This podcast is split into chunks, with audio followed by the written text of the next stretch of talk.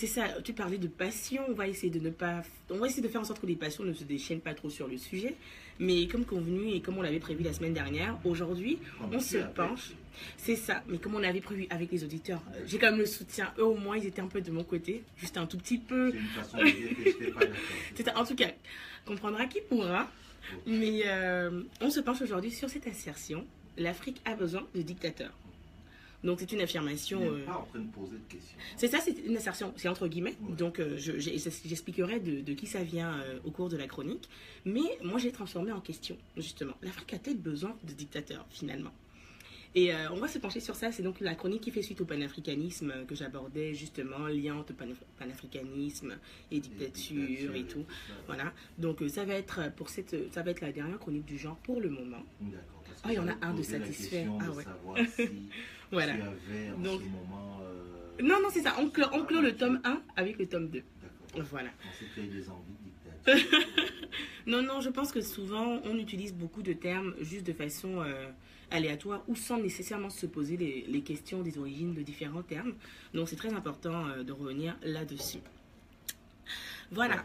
Alors, donc, l'Afrique a-t-elle besoin de dictateurs? Euh, Pour commencer, on va rappeler la définition moderne, donc la définition qu'on donne aujourd'hui de la dictature, que pour ceux qui suivent bien leurs cours et mes chroniques, auraient peut-être retenu. Donc, la dictature renvoie à un régime politique dans lequel une personne ou un groupe de personnes exerce tous les pouvoirs de façon absolue, sans qu'aucune loi ou institution ne les limite.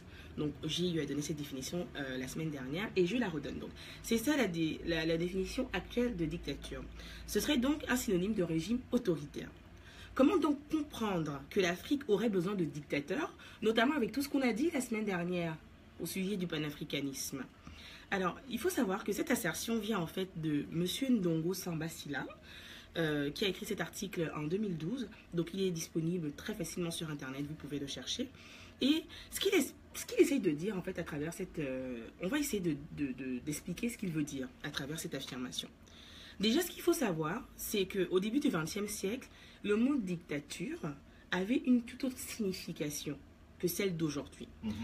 Euh, le mot dictature était euh, jusqu'au XXe siècle, donc euh, du XVIIe siècle à peu près jusqu'au XXe siècle, renvoyé à un mot aussi neutre que député ou sénateur.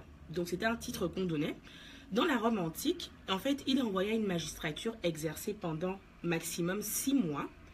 Cette fonction consistait plus précisément à résoudre les problèmes des concitoyens en période de crise, lorsque c'était nécessaire, généralement sous la demande du Sénat ou du consul.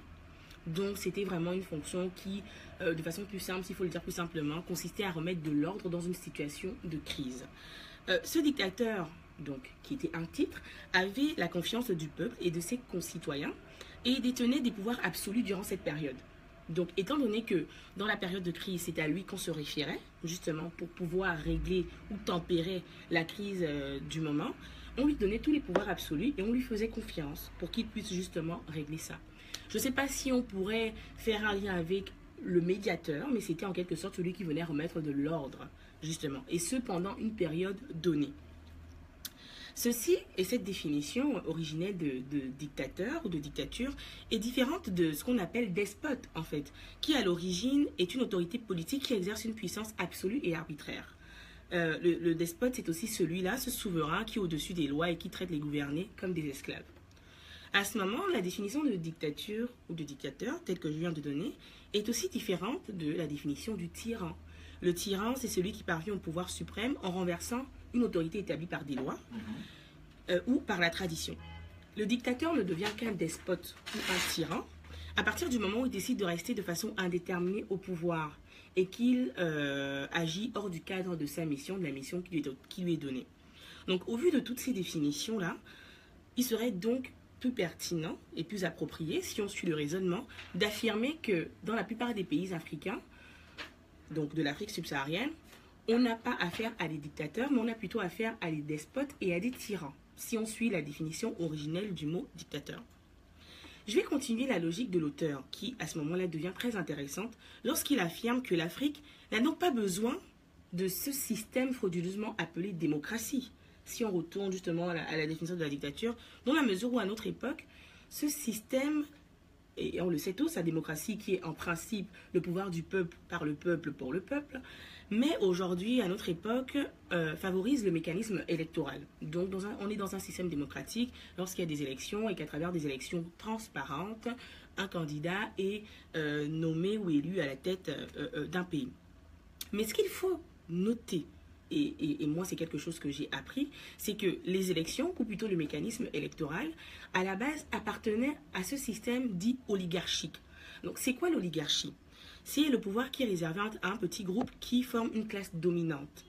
Donc, il a commencé, le, le- mécanisme électoral a commencé à être associé à la démocratie à partir du 19e siècle. Sinon, avant ça, élection et démocratie n'allaient pas ensemble. Parce que justement, les élections étaient, et je le répète, étaient vraiment associées à ce qu'on appelle un système oligarchique. Donc, le pouvoir est détenu par un petit groupe de personnes qui, à ce moment-là, représentent la classe dominante. Donc, comment se fait-il qu'aujourd'hui, ce qu'on appelle démocratie, qui est censé représenter euh, le pouvoir du peuple par le peuple et pour le peuple, utilise un mécanisme électoral pour justement fonctionner? Donc, l'auteur prend toutes ces explications pour expliquer c'est que c'est justement parce que les hommes politiques d'aujourd'hui, notamment en Afrique subsaharienne, sont élus qu'ils ne peuvent pas changer les choses. Là encore, affirmation choquante très choquante. Il s'explique en disant, puisque pour se faire élire, en fait, euh, les différents euh, représentants, les différents hommes politiques doivent faire des concessions, doivent accepter certains intérêts et doivent renoncer à d'autres intérêts. Aussi, pour se faire élire, ils doivent très souvent bénéficier des faveurs de certains donateurs qu'ils doivent récompenser en retour. Donc, généralement, dans notre cas, en Afrique subsaharienne, les donateurs viennent souvent du haut, Mhm. entre guillemets, Mhm. de l'Occident. Et donc, à un moment donné, il faut pouvoir, il faut pouvoir récompenser ces donateurs-là d'une certaine façon. Cette logique, justement, permet de faire en sorte que le système en place, généralement, est maintenu. Et fait en sorte que ce n'est pas l'homme nouvellement élu qui arrive à changer les choses. Parce que malgré ses ambitions, malgré ses bonnes intentions, vu le système en place maintenu, si on suit la logique de l'auteur par les élections, il est difficile donc de changer les choses. Alors pourquoi je dis tout ça? Parce que maintenant il faut savoir quoi retenir.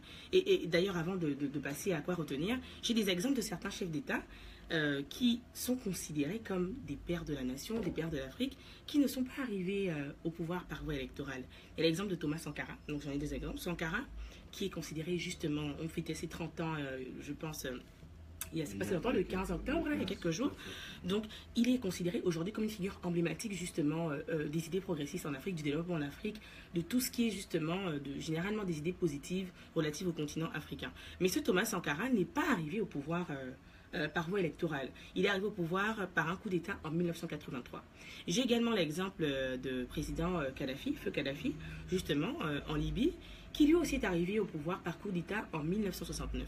Ce dernier exemple ne renvoie pas nécessairement, Kadhafi n'était pas nécessairement le meilleur leader qui soit.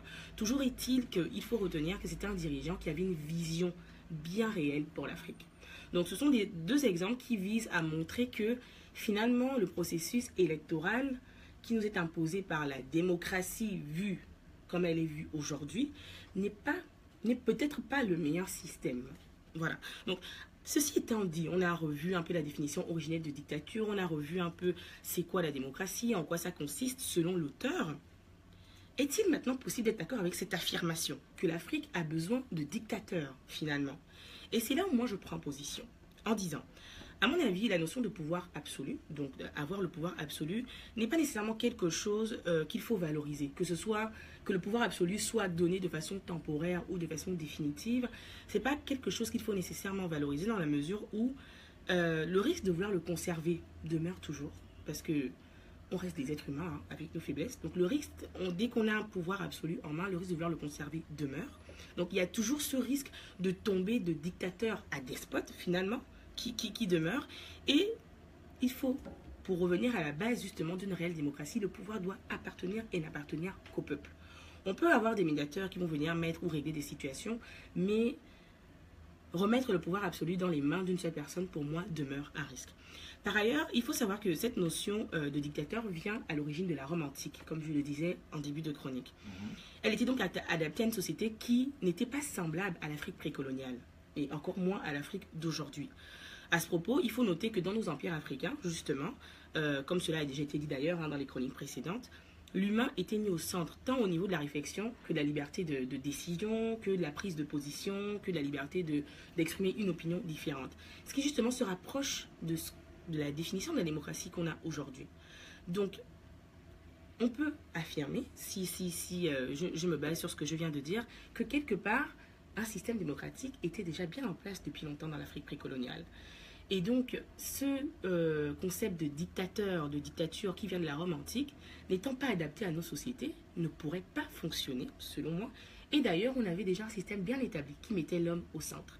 J'ai plein de références ici que je pourrais vous donner pour euh, soutenir mon point. Que je, c'est ça. Donc, euh, on a évidemment Cheikh Anta Diop, qui est la base des bases, dans Antériorité des civilisations nègres, qui nous parle de ça. On a également Oubanga Théophile, qui, à travers euh, le livre La philosophie pharaonique, aborde aussi euh, ces aspects-là, et Toa Martien, qui aussi, euh, à travers l'idée d'une philosophie négro-africaine, met tous ces aspects en, en- en- en évidence. Donc il y a bien d'autres auteurs aussi qui se penchent sur la question, mais c'est à peu près ça.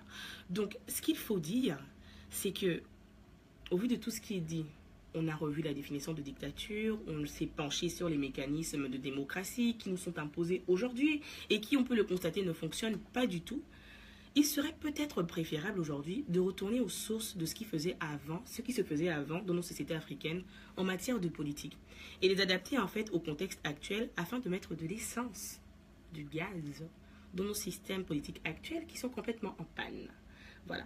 Donc, j'ai abordé beaucoup d'aspects et, la chronique vraiment fait le tour de, plusieurs aspects au, risque de se perdre.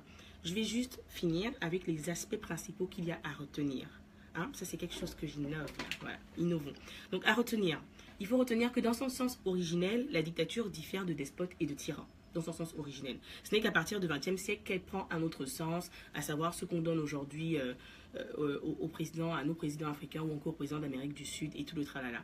Et moi, ça me pousse à me poser la question, et j'espère que ça poussera aussi les auditeurs à s'interroger sur est-ce que ce changement de concept, ce, ce changement de sens au terme dictateur n'a pas été quelque chose de voulu, volontairement, justement, pour tout simplement étiqueter des chefs d'État d'une certaine région du monde et étiqueter d'autres qui seraient de bons élèves, soi-disant c'est à se poser. On peut s'interroger là-dessus.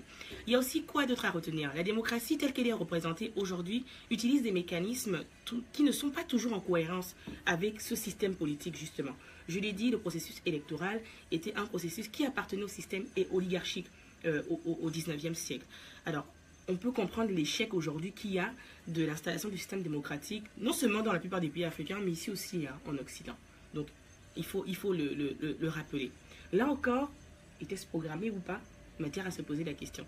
Et pour finir, je pense qu'au-delà de il faut des dictateurs, au-delà de il faut des démocrates, je pense que pour l'Afrique, il faudrait plutôt retourner aux sources de l'Afrique précoloniale, de ce qui se faisait dans le système politique, afin justement de relever nos systèmes actuels.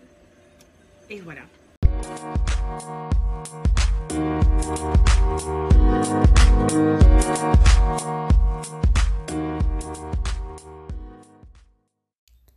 Merci d'avoir écouté Néo-Québec. Vous pouvez retrouver toutes les vidéos des chroniques sur notre page Facebook où nous diffusons nos chroniques live tous les jeudis matins. N'hésitez pas à vous abonner également au podcast sur la plateforme que vous préférez, à recommander, partager et nous laisser vos commentaires. Cela aide toujours. Un lien est disponible dans les notes des épisodes pour nous laisser des messages audio que nous pourrons écouter et pourquoi pas partager dans un prochain épisode. Et pour conclure, on vous laisse avec une citation de Haute Lord. Lorsque nous parlons, nous craignons que nos mots ne seront pas entendus ou accueillis, mais quand nous sommes silencieux, nous craignons toujours. Il est donc préférable de prendre la parole.